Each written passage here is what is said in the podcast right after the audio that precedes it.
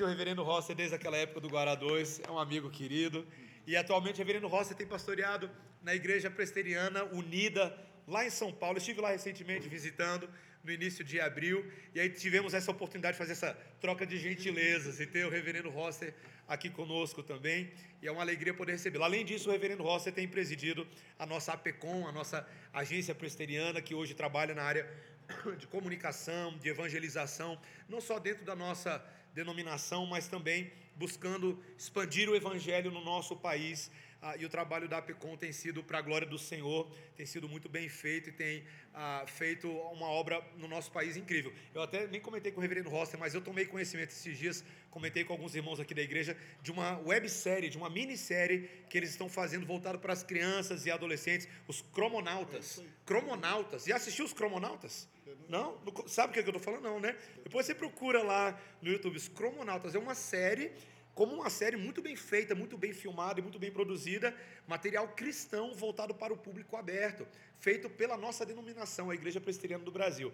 E o reverendo Rossi tem presidido essa, essa área da nossa igreja, que hoje tem feito esse e tantos outros trabalhos. Meu irmão, Deus o abençoe, que nós possamos ouvir Amém. e ver a Cristo através Amém. da sua vida. Amém. Deus o abençoe. Deus. Boa noite, amados irmãos e irmãs. Saúdo a igreja com a graça e a paz de nosso Senhor e Salvador Jesus Cristo. A Deus Pai, Filho e Espírito Santo, honra, glória e louvor, hoje, amanhã e para todo sempre. Amém. Irmãos, eu sou profundamente grato ao Senhor pelo privilégio de estar convosco nessa noite, pelo carinho e amizade que tenho com o querido reverendo Mateus. Estar aqui é um motivo de grande gratidão por ver como Deus tem derramado bênçãos maravilhosas sobre a vida de vossa igreja. Louvado seja Deus pelo ministério frutífero, pastor, saúde o pastor da igreja, o conselho, presbítero Alex aqui, nosso querido irmão e amigo também, como Mateus. E eu, reverendo Mateus, trago aqui o abraço do conselho da Igreja Presbiteriana Unida de São Paulo e especialmente do presbítero Cleverson, que me pediu que o saudasse de púlpito, e também ao conselho da igreja e alguns membros da igreja. Eu convido a igreja, irmãos, sem mais delongas, que abra comigo a palavra do Senhor, lá na segunda carta do apóstolo Paulo a Timóteo, no capítulo de número 3. Segunda carta de Paulo a Timóteo, capítulo de número 3. O vosso pastor falou acerca da PECOM, Deus tem nos abençoado. Eu estou vindo de uma jornada nós estávamos no congresso da PECOM, lá em Águas de Lindóia, onde pudemos, para a glória e honra do nosso Deus, ter a presença de 1.300 inscritos. E todos nós que pregamos ali, pregamos sobre avivamento neste fim de semana. Depois, se você quiser ouvir, é só entrar no YouTube da Igreja Presbiteriana do Brasil. Todas as mensagens lá estão para a edificação de todo o povo de Deus. Segunda carta de Paulo, Paulo a Timóteo, capítulo de número 3. Eu convido a igreja a que se coloque de pé. Segunda carta de Paulo a Timóteo, capítulo de número 3. Há outros irmãos e irmãs muito queridos aqui que nós conhecemos. Quero agradecer também a professora Márcio e José Daci que foram lá nos buscar no aeroporto. Assim diz a palavra de Deus, 2 Timóteo 3, de 14 a 17. Tu, porém, permanece naquilo que aprendeste e de que foste integrado, sabendo de quem o aprendeste e que desde a infância sabes as sagradas letras que podem tornar-te sábio para a salvação pela fé em Cristo Jesus. Toda a Escritura é inspirada por Deus e útil para o ensino, para a repreensão, para a correção, para a educação na justiça. Todos comigo, 17 a fim de que o homem de Deus seja perfeito e perfeitamente habilitado para toda boa obra. Nós vamos orar, mas antes disso eu vou deixar o celular no modo avião, porque Deus vai falar comigo no sermão. Oremos ao nosso Deus. Bendito Deus, eterno Pai, toda glória seja dada ao teu santo nome. Ó Deus, tu que és eterno, infinito, imutável em seu ser, sabedoria, justiça, poder, santidade, verdade, fidelidade, amor, tu que és um Deus imenso, o Deus santo, santo, santo. Tu és, ó Deus, ó Pai, ainda que tão glorioso, bondoso para conosco, pois nos escolheste antes da fundação do mundo e mandaste o teu filho na plenitude dos tempos morrer na cruz do Calvário em nosso lugar. Muito obrigado, Pai, porque o castigo que nos traz a paz estava sobre o Senhor Jesus.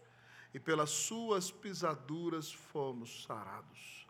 Obrigado, Deus, ó Pai, porque por causa da obra dele fomos justificados, fomos adotados, fomos reconciliados, fomos regenerados para uma viva esperança.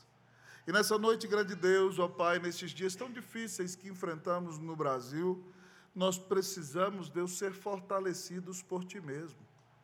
Portanto, Deus, ó Pai, alimenta-nos nessa noite. Descedenta-nos, ó grande Deus. Ó Pai, meus irmãos não vieram aqui para ouvir palavra de homem, eles vieram aqui para ouvir a exposição da palavra do Senhor. Então, Senhor, nós queremos pedir ao Senhor que Tu mesmo abras os céus e derrame graça sobre nós enquanto ouvimos a exposição das Escrituras. E que o Senhor Jesus, que caminha no meio da igreja, tal como disse em Apocalipse, enquanto ouvimos a tua palavra, que o Senhor nos aqueça o coração, que o Senhor fortaleça a nossa fé, que o Senhor renove a nossa esperança e que o Senhor nos prepare para todos os desafios que temos por diante. Ó Deus, clamamos as tuas mais ricas bênçãos sobre nós. Oramos em nome de Jesus. Amém. Podem se sentar, amados irmãos e irmãs.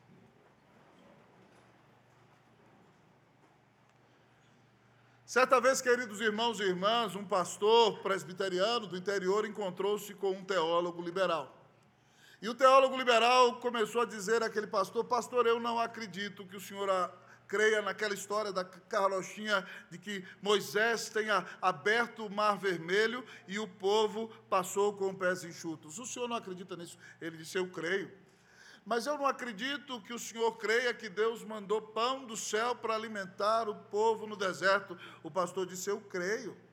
Mas eu não acredito, pastor, que você creia que Deus abriu o Jordão e simplesmente pelo povo dar sete voltas da muralha de Jericó, ela caiu. O pastor disse: Eu creio. Ah, pastor, mas eu não acredito que o senhor creia naquela historinha, naquele conto que diz que Jonas desobedeceu a Deus e Deus mandou uma tempestade no mar e ele foi engolido por um grande peixe e depois de três dias o peixe vomitou na praia. O senhor não pode acreditar nisso, pastor? E ele disse: Eu creio. Mas aquela hora o pastor já foi ficando meio injuriado. E aí então o teólogo liberal disse ao pastor: Pastor, eu não acredito que o senhor creia que uma jumenta falou com Balaão. E aí o pastor disse para ele: Se Deus está usando o jumento para falar comigo agora, como é que uma jumenta não falou com Balaão? Queridos irmãos e irmãs, a palavra de Deus é nossa regra infalível de fé e prática. Ela é inspirada, infalível e inerrante ela é a revelação de Deus a nós. Nós cremos que Deus fala conosco neste livro. Neste livro, nós conhecemos o Evangelho, conhecemos a salvação pela graça mediante a fé. Nesse livro, nós ouvimos o Espírito Santo falar conosco. Nesse livro, Deus nos convoca ao arrependimento e ao quebrantamento. Por meio desse livro, Deus alimenta e nutre a nossa fé e nos fortalece para que vivamos em comunhão com Ele todos os dias da nossa vida. Ah, amados irmãos, é extremamente importante que nós tenhamos firme a convicção da importância da palavra de Deus e que nós tenhamos comunhão com o Senhor ao ouvir a Sua voz falando conosco por meio das Santas Escrituras. Porque nós vivemos dias, irmãos, tremendamente maus. Nós estamos naqueles dias que o Senhor Jesus disse que o amor se esfriaria de muitos. E aqui, queridos irmãos, nessa carta nós encontramos o apóstolo Paulo em sua segunda prisão em Roma, escrevendo a carta de despedida a seu filho Timóteo, convocando-lhe para que venha reunir-se com ele antes que chegue o inverno, porque se o inverno chegar, virão tempestades no mar e Timóteo não conseguirá encontrar-se mais com o apóstolo Paulo. E Timóteo, queridos irmãos, era um discípulo fiel, um pregador fiel das Escrituras, mas Timóteo também era tímido e algumas vezes ele se desanimava. Então, Paulo, para fortalecê-lo na fé, escreve esta carta, que é a última carta do apóstolo Paulo. Essa carta, irmãos, é uma carta de despedida, é uma carta de esperança, é como o testamento de um pai para um filho. E Paulo então fala com Timóteo sobre o que aconteceria nos últimos dias. E os últimos dias do Novo Testamento é o tempo entre a ressurreição do Senhor Jesus e a sua segunda vinda. Nós agora estamos nos últimos, dos últimos, dos últimos dias. E Paulo então revela, irmãos, que nos últimos dias as pessoas seriam rebeldes, elas seriam contrárias a Deus, seriam contrárias à Sua palavra, se levantariam contra toda autoridade, contra os seus pais, e esses dias seriam tremendamente maus. E para que Timóteo fosse um pastor fiel no meio de dias tão difíceis, ele precisava, querido amigo irmão, ter um compromisso irredutível com a palavra de Deus. No nosso texto, o apóstolo diz a Timóteo: Tu, porém, permanece. A ideia desse verbo permanece no grego é a ideia de habitar, é a ideia de estar fincado, é a ideia de permanecer inamovível. E Paulo então vai dizer para Timóteo: permanece naquilo que aprendeste, de que foste inteirado e que desde a infância sabes as sagradas letras.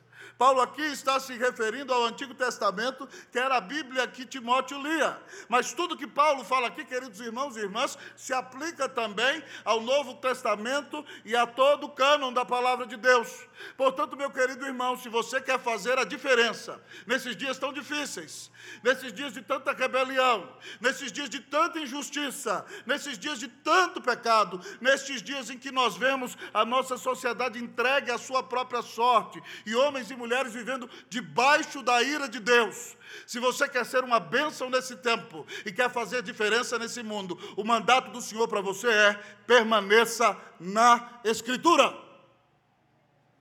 E talvez você me pergunte nessa noite, pastor, por que permanecer na Escritura? Inicialmente a palavra de Deus nos diz: permaneça na Escritura, porque ela é apreensível. Permaneça na Escritura, porque ela é apreensível apreensível. Nós vamos ler aqui, irmãos e irmãs, todos juntos, versículo de número 14. Vamos lá, um, dois, três. Eu começo lendo, a igreja continua. Eu leio até o porém e vocês continuam a leitura. Tu, porém.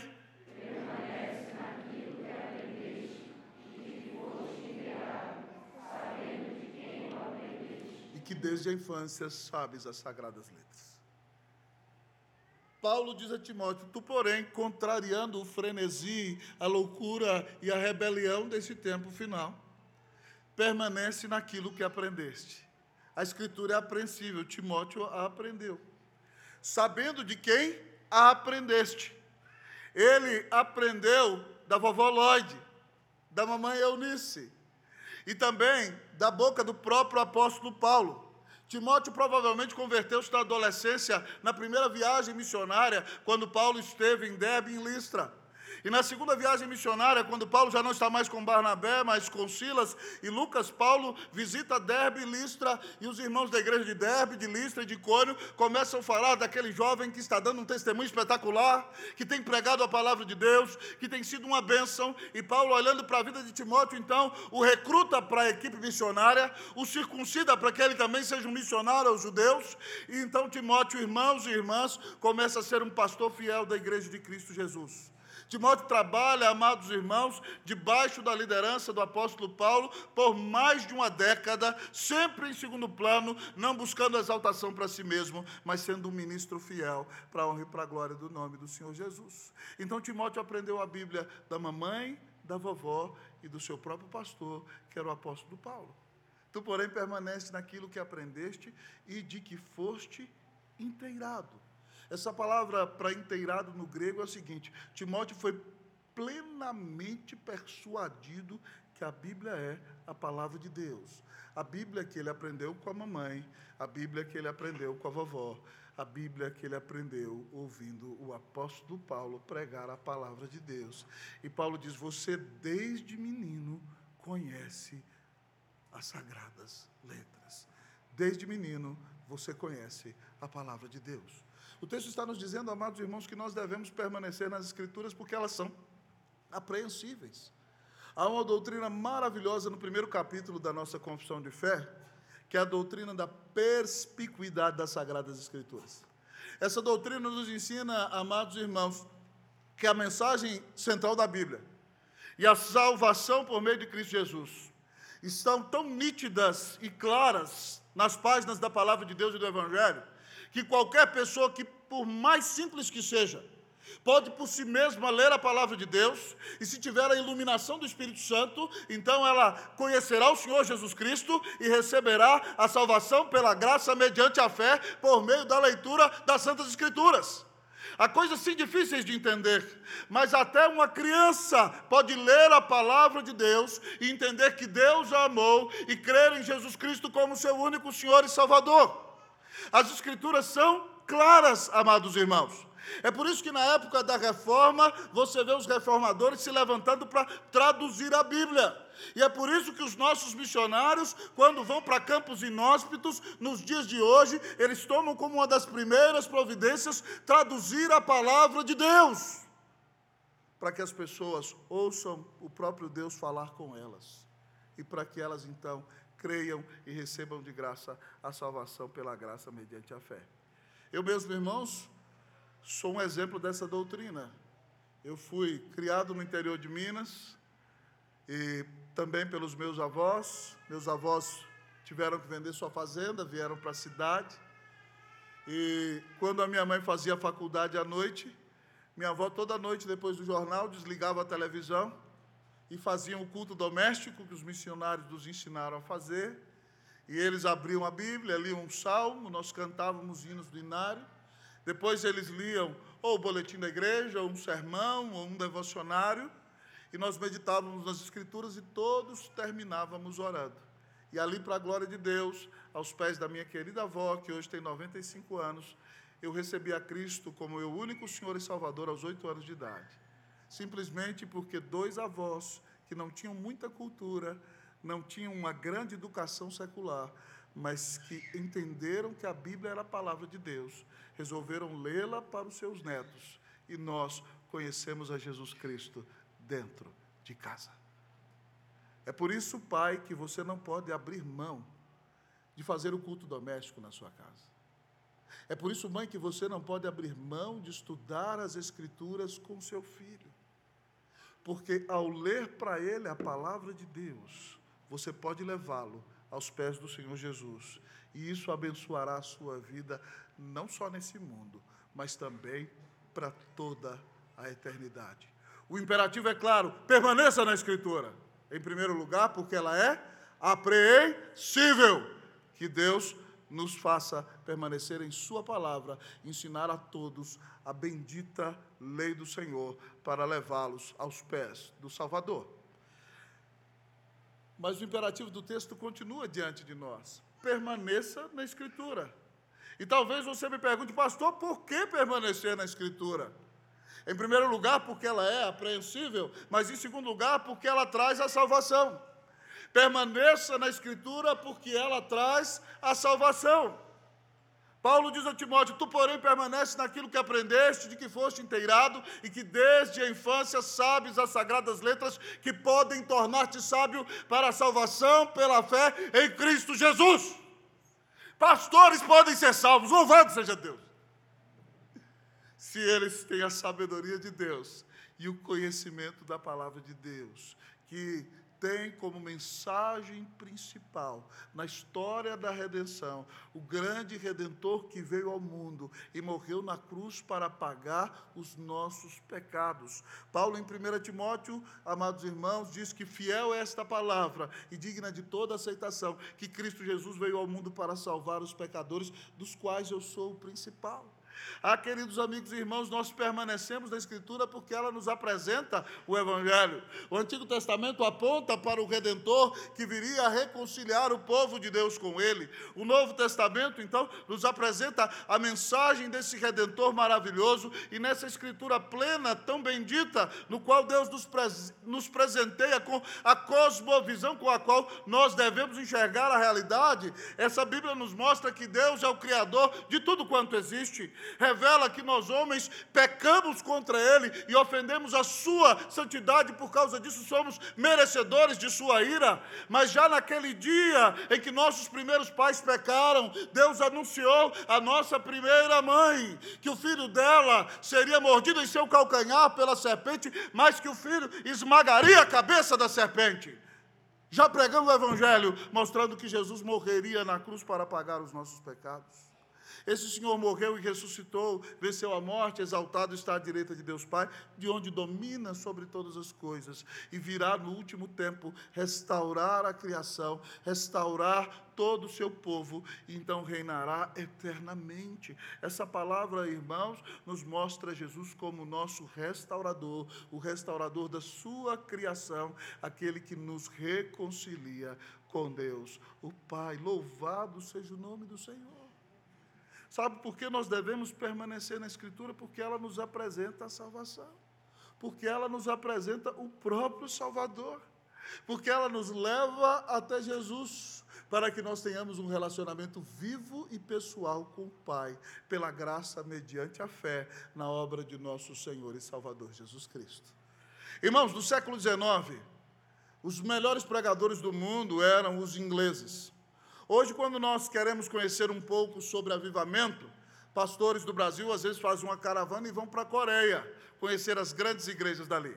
Naquela época, no século XIX, nos Estados Unidos da América, quando se queriam ouvir os grandes pregadores, se viajava para a Inglaterra. E uma caravana de pastores americanos então resolveu viajar para a Inglaterra. E no domingo de manhã eles foram na Capela Central de Londres, cujo pregador era o doutor Joseph Parker. E quando o doutor Joseph Parker pregava, ele tinha uma eloquência incomparável. Então, quando eles terminaram o culto da manhã, aquele grupo de, de pregadores americanos saíram à porta e comentaram o sermão do Dr. Joseph Parker e disseram: Que grande pregador é o Dr. Joseph Parker! Como ele lança mão da gesticulação para atrair a nossa atenção como ele olha profundamente dentro dos nossos olhos e parece que o seu olhar atravessa o nosso próprio coração. Como às vezes ele fala rápido, mas lança a mão da pausa, para que nós tenhamos a nossa atenção atraída a ele.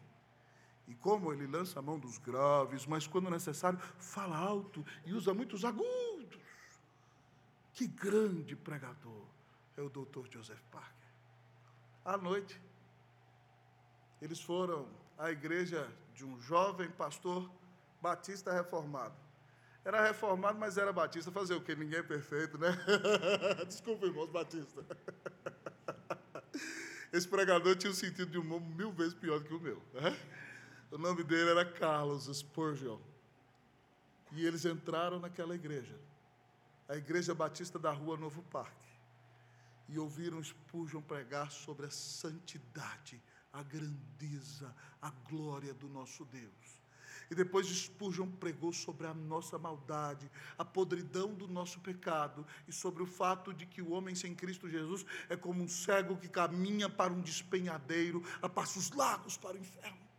Mas depois ele anunciou a grande graça e o maravilhoso amor de Deus dado a nós da pessoa do Filho. E por último, então, ele conclamou os pecadores a se arrependerem e crerem em Jesus Cristo como seu único Senhor e Salvador, como único mediador entre Deus e os homens, como Filho de Deus que morreu na cruz para pagar os nossos pecados. E assim, se todos que ali estivessem se arrependessem, seriam salvos. Deus bateria o martelo no seu tribunal e diria: Eu te declaro justo pela fé no meu Filho Jesus Cristo, e os adotaria de papel passado no cartório celestial como filhos de Deus, e eles seriam então selados com o Espírito Santo da promessa e reconciliados se tornariam amigos do Deus eterno.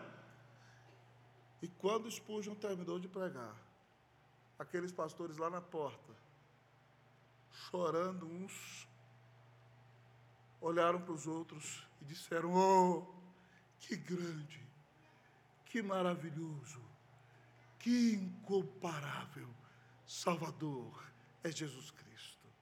Oh, que grande, que maravilhoso, que glorioso, que misericordioso, que incomparável Salvador é Jesus Cristo. Nós não estamos na igreja, amados irmãos, simplesmente por causa da oratória de nossos pastores, nem simplesmente por causa de sua capacidade dialética nem só por causa de sua profundidade teológica, mas nós estamos na igreja porque nossos pastores pregam a palavra e a palavra nos aponta para aquele que amou ao mundo de tal maneira que deu o seu Filho unigênito para que todo aquele que nele crê não pereça, mas tenha vida eterna. Permaneça a Escritura porque ela te leva a Jesus, permaneça na Escritura porque ela te leva à salvação. Que Deus use a sua vida para pregar o Evangelho, que você abra as Escrituras e pregue para muitos e que muitos venham a Cristo Jesus Jesus através da sua vida. Em nome de Cristo Jesus. Amém.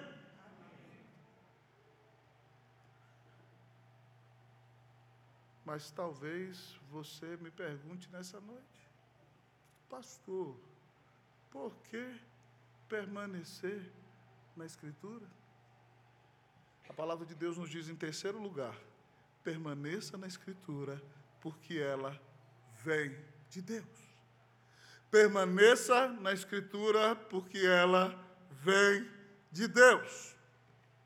O texto diz, versículo 16: toda Escritura é inspirada por Deus.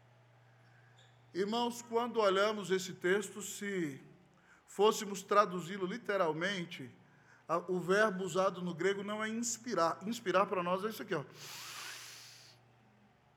E a palavra usada no grego aqui significa que toda a escritura é expirada.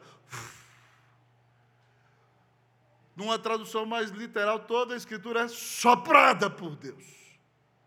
O texto está nos dizendo, amados irmãos, que nós devemos permanecer na Bíblia, porque ela não é fruto de elucubração humana, mas ela foi originada no céu, na mente do Deus eterno. Ué, pastor, então Deus fez assim, ó, soprou e a Bíblia apareceu? É claro que não. A palavra de Deus diz lá em 1 Pedro, amados irmãos, 2 Pedro, capítulo 1, versículo 20 e 21, que nenhuma escritura foi dada por particular elucidação, nenhuma profecia. Pelo contrário, homens santos falaram da parte de Deus, movidos pelo Espírito Santo. Então, o verbo aqui significa expirar, soprar, mas o texto ensina a nossa cara doutrina da inspiração das Escrituras. E o que significa essa doutrina para nós, amados irmãos? É que Deus usou cada autor da Escritura conforme o seu contexto cultural, conforme a sua idiosincrasia, conforme a sua formação e com a sua capacidade intelectual, mas de maneira que enquanto eles escreviam o texto da palavra de Deus, o Espírito Santo os preservava de erro. Enquanto o Espírito Santo nos preservava de erro, então você tem a certeza que a palavra de Deus é infalível, inspirada e inerrante, sem erro algum. Porque Deus atuou de maneira milagrosa, preservando aqueles homens de erro, para nos dar a santa palavra de Deus, por meio da qual Ele fala conosco e abençoa o nosso coração. Permaneça na Escritura, porque ela vem de Deus ela não foi originada da mentalidade humana. E quem nos ensinou isso, talvez de melhor maneira, foi o grande reformador Martinho Lutero. Vocês conhecem a história de Lutero? Como, em sua ânsia desesperada, temendo a ira de Deus, ele estudou as Escrituras e Deus o converteu quando ele lia Romanos 1, 16 e 17. O 17 diz: Visto que a justiça de Deus se revela no Evangelho, pela fé, e a Bíblia diz que o justo de fé em fé. E a Bíblia diz que o justo viverá pela fé. Lutero creu, a palavra de Deus foi aberta para ele, ele foi salvo de maneira maravilhosa. Vocês se lembram que ele pregou aquelas teses, depois foi excomungado da igreja romana, e começou a escrever livros, então, que mostravam que a salvação se dá somente pela graça mediante a fé na, na pessoa de Cristo Jesus. Escreveu sobre a nobreza cristã da nação alemã, e então libertou os alemães do jugo do Papa. Mas quando Carlos V, amados irmãos, foi eleito imperador do Sacro Império Romano Germânico, ele era descendente dos reis da Espanha, ele foi eleito imperador. A primeira decisão que ele toma, porque ele era romanista até o tutano, é convocar um tribunal chamado Dieta na cidade de Worms. E a primeira coisa que ele decide é convocar Lutero para que Lutero seja julgado. Ele promete a Lutero um salvo-conduto. Então Lutero vai de Wittenberg, amados irmãos, para ser julgado. Lutero pensa que vai poder debater teologia, mas não vai poder nada. E ele vai 500 quilômetros numa carroça viajando para aquele debate. Só que agora Lutero não é um desconhecido. Quando ele passa nas cidades da Alemanha, pintam seus cartazes e as pessoas gritam: Lutero, Lutero, Lutero. Ele se tornou um grande herói. E quando ele entra em Worms, há uma grande comoção. O imperador não pode lançar mão dele, porque pode começar uma guerra civil. Mas então, no dia, no mês de abril, em que ele é convocado para ser julgado naquele tribunal, colocam na frente do auditório os livros de Lutero. E o núncio do Papa, um cardeal representante do Papa, pergunta a Lutero: Lutero, esses são seus livros? Ele diz: sim, são meus livros. Você nega Lutero sob pena de prisão ou até de morte? Você está disposto a negar tudo aquilo que você escreveu contra a Santa Igreja Católica Romana? E Lutero começa a querer debater. E aquele homem diz: Você não está aqui para debater teologia. Você nega os seus livros, ou se você não negar, sofrerá as devidas penas. E lá no auditório, lá no fundo, sentado lá em cima, está o imperador.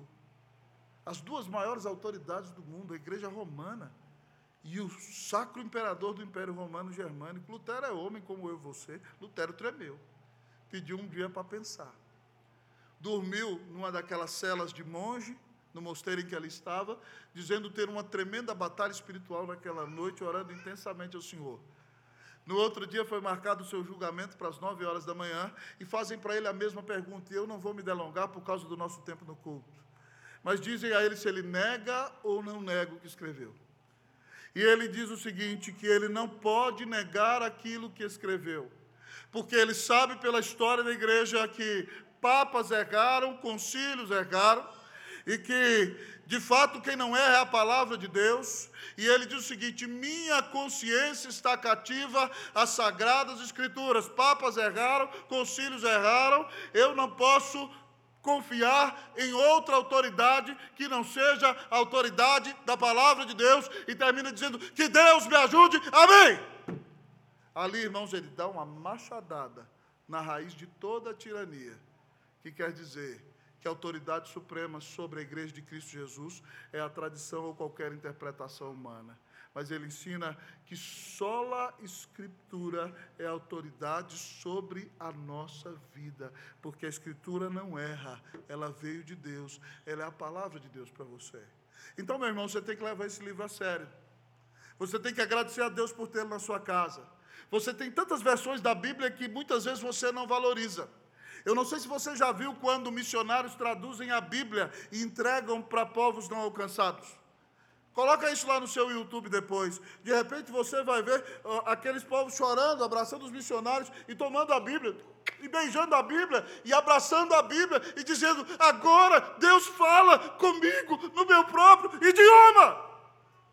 Deus fala com você no seu próprio idioma. Você tem lido essa Bíblia? Você tem memorizado essa Bíblia? Você tem ensinado essa Bíblia para os seus filhos?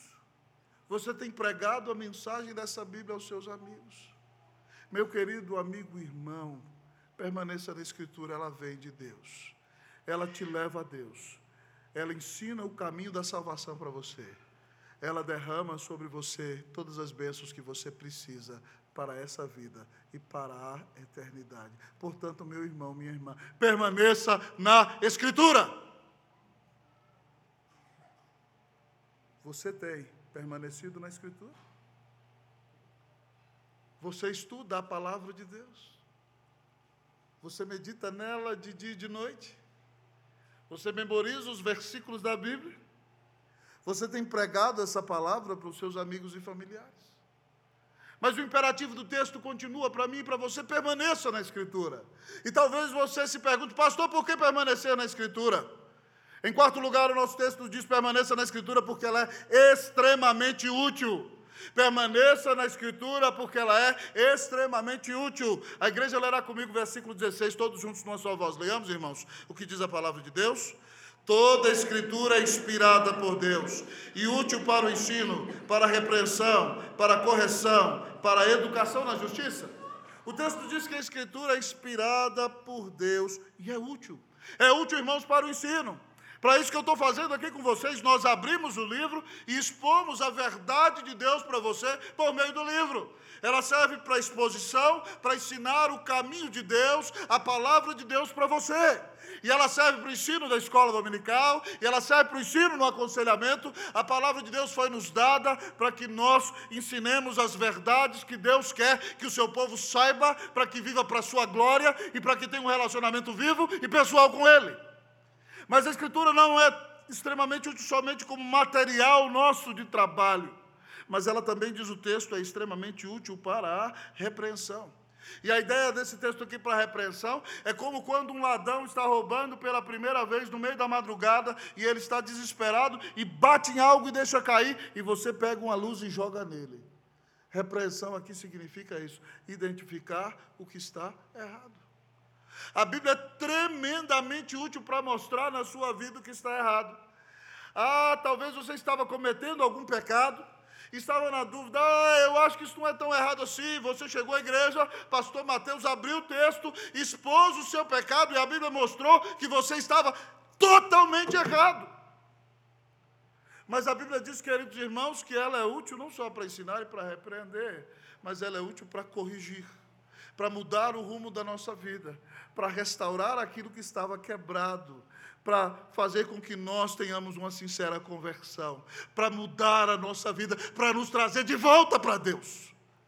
Mas ela é extremamente útil também, não só para tudo isso que dissemos, irmãos, como conteúdo da nossa mensagem, como aquilo que aponta o nosso erro, para nos trazer correção, conversão e mudar a nossa vida. Mas diz o texto que ela é útil para instrução na justiça. E a ideia de instrução na justiça aqui é discipulado prático.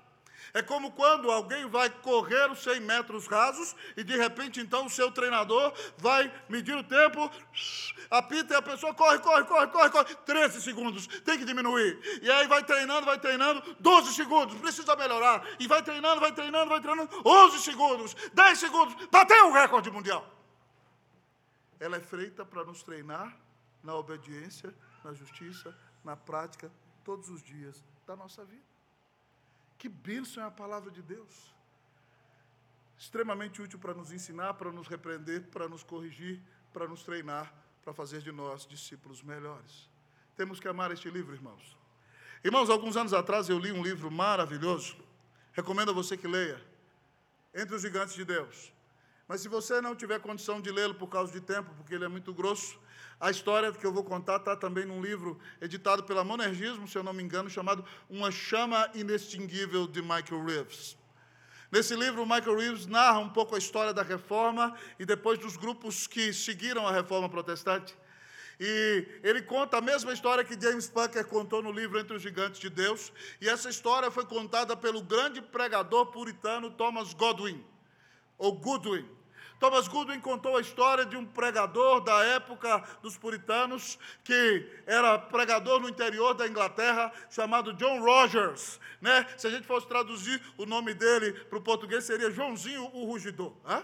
E então, o reverendo Joãozinho o Rugidor estava ali pregando a palavra de Deus, pregando sobre a palavra de Deus na sua igreja, e aqueles grandes pregadores puritanos, eles lançavam mão de um artifício oratório, retórico, chamado personificação. E John Rogers pregava ali então o seu sermão sobre a Escritura e ele resolveu apresentar-se, colocar-se como se o próprio Deus estivesse falando com a igreja. E Deus então, o pregador, se coloca no lugar de Deus e Deus diz: Eis que vos tenho dado a minha Bíblia. O que tendes feito com ela? Não a tendes lido, não a estudastes. Tu não memorizaste a minha palavra, não ensinastes a minha palavra aos seus filhos, não pregastes a minha palavra no lugar público, não tendes realizado com ela o culto doméstico e ela não tem transformado a tua vida. Eis o que farei: tirarei a minha palavra do meio de vós. E de repente, então, no meio do sermão, agora ele personifica a igreja. E a igreja perplexa com essa ameaça do Senhor, diz o seguinte: Senhor, por favor, não retira de nós a tua palavra. Retira de nós os nossos campos, retira de nós nossa colheita, retira de nós o nosso gado, retira de nós nossa riqueza, retira, Deus, até a nossa saúde, mas não retira de nós a tua palavra, Senhor, porque senão nós morreremos e iremos para o inferno. Então, depois, ele personifica a pessoa de Deus novamente. E o Senhor diz ao povo: Eis que terei misericórdia de vós um pouco mais Deixarei a minha palavra no meio de vós. Mas eu espero que a leiais dentro de casa. Eu espero que a memorizeis e a guardeis no coração. Vocês deverão pregá-la em praça pública e na igreja. Deverão usá-la para discipular os vossos filhos. Deverão memorizá-la para vencer o pecado deverão guardá-la no coração e tê-la em sua boca para abençoar o mundo inteiro, para que a família seja mudada, a igreja seja mudada, a cidade seja mudada e a nação seja mudada. Deixarei a minha palavra um pouco mais no meio de vós. Se vos arrependerdes, vos abençoarei. Se não vos arrependerdes, tirarei a minha palavra do vosso meio. Irmãos, Godwin conta que Nesse momento, a igreja foi tomada de uma convicção de pecado tão grande que a igreja começou a chorar diante de Deus esse sermão. E o povo chorou ininterruptamente por duas horas, pedindo perdão a Deus pela falta de compromisso com a Escritura e pela falta de amor com a palavra de Deus. E o próprio John Rogers, quando voltou para casa no lombo do seu cavalo, foi tomado por quebrantamento que teve que descer do seu cavalo e chorou durante meia hora no lombo do seu cavalo para poder conseguir chegar em casa. Já fazem 300 anos que isso aconteceu. E se você for à Europa, nós temos uma missionária da nossa igreja que está em Londres, ela nos testemunhou há alguns dias que esse ano foi um ano no qual se percebeu verdadeiramente no censo da Inglaterra que a maioria da população inglesa já não é mais cristã. Deus tem tirado a palavra dele do meio deles. Irmãos, eles são os filhos, os netos, os bisnetos do, dos puritanos. Você gostaria de pensar um dia que os seus bisnetos, que os seus tataranetos estarão vivendo entregues à sua própria sorte e longe dos caminhos do Senhor? Então você precisa levar a palavra de Deus a sério. Você precisa estudá-la, memorizá-la, ensiná-la, meditar nela, aplicá-la em todos os âmbitos da sua vida, para que as próximas gerações continuem a servir ao Senhor com toda a fidelidade para a honra e para a glória do nome de Jesus. Irmãos, a Bíblia, quando lida, crida, pregada e praticada, transforma a nossa vida.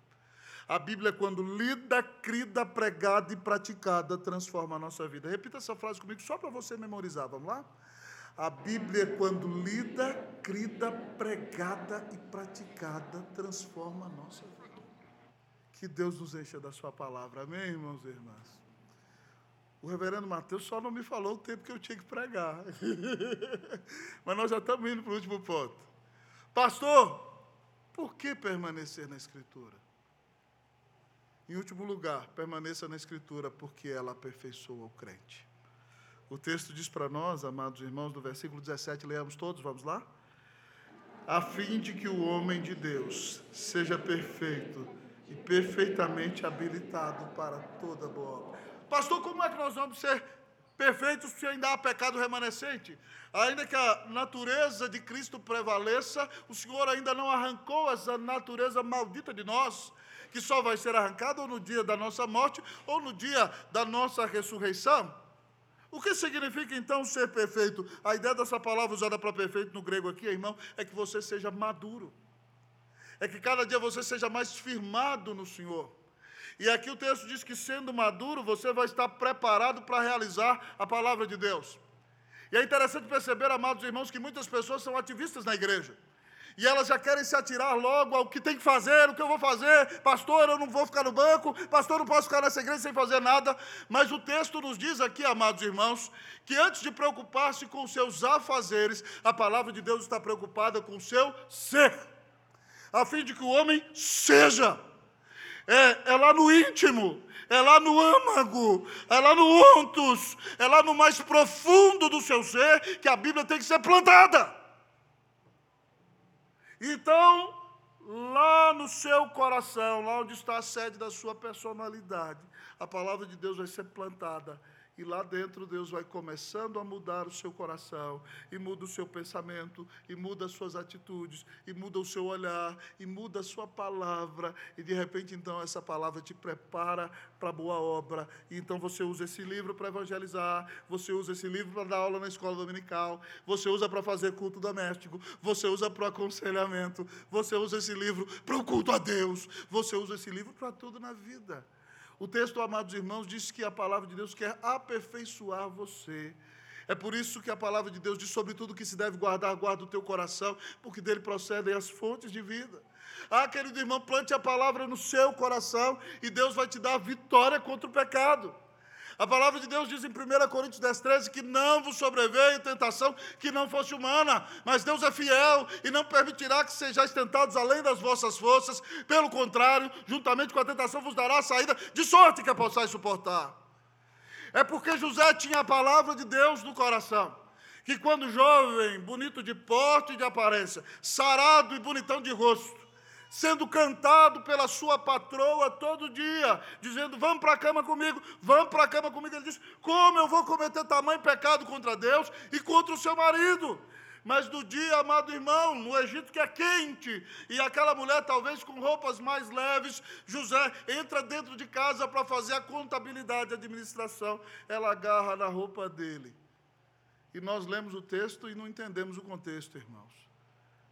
Ela agarrou na roupa dele e aí você lê assim, fala, deita-te comigo. Imagina, irmão, ela chegando no pescoço dele e fazendo assim, ó, dando um cheiro e falando assim, agora eu quero ver você fugir. José, irmão, bateu em retirada, sabe por quê? Porque ele tinha a palavra de Deus no coração. Mude dizia, ou este livro te afastará do pecado, ou o pecado te afastará deste livro guardo no coração a tua palavra, para não pecar contra ti. Ao final da exposição nessa noite, eu quero perguntar a você: Você ama a palavra de Deus? Você tem estudado sequencialmente a palavra de Deus?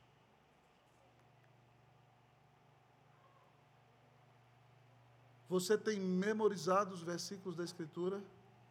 Você não perde a oportunidade de ouvir a exposição bíblica feita com fidelidade na sua igreja? Você tem convidado a outros para que ouçam essa palavra? Preste atenção, irmãos, o Brasil só vai mudar quando o coração dos brasileiros mudar. E o coração dos brasileiros só vai mudar quando eles ouvirem o Evangelho de Jesus, que está revelado em Sua palavra. Que Deus nos encha de amor pela Escritura que Deus faça de nós um povo que memoriza a Escritura, que medita nela de dia e de noite, que ensina aos seus filhos, que prega as Escrituras, que começa o estudo bíblico no seu trabalho ou na sua casa para ganhar os seus amigos para Cristo. E alguém então que vem para a igreja e ouve a pregação e aplica na vida para que seja cada dia mais vazio de si mesmo e mais cheio de Deus. Que Deus te encha de amor pela palavra, que você não troque a palavra de Deus por nada neste mundo, que você não venha me dizer, pastor, eu não tenho tempo para para ler a Bíblia, porque eu vou dizer para você que você está no episódio vigésimo, no capítulo centésimo quarto daquela série que você gosta. Você tem tempo para ler a Bíblia sim. Você só precisa fazer de Deus a prioridade da sua vida. Que Deus te encha de amor por Ele. Que Deus te encha de amor pela Sua palavra. Permaneça na Escritura. Que Deus nos abençoe. Em nome de Jesus. Amém.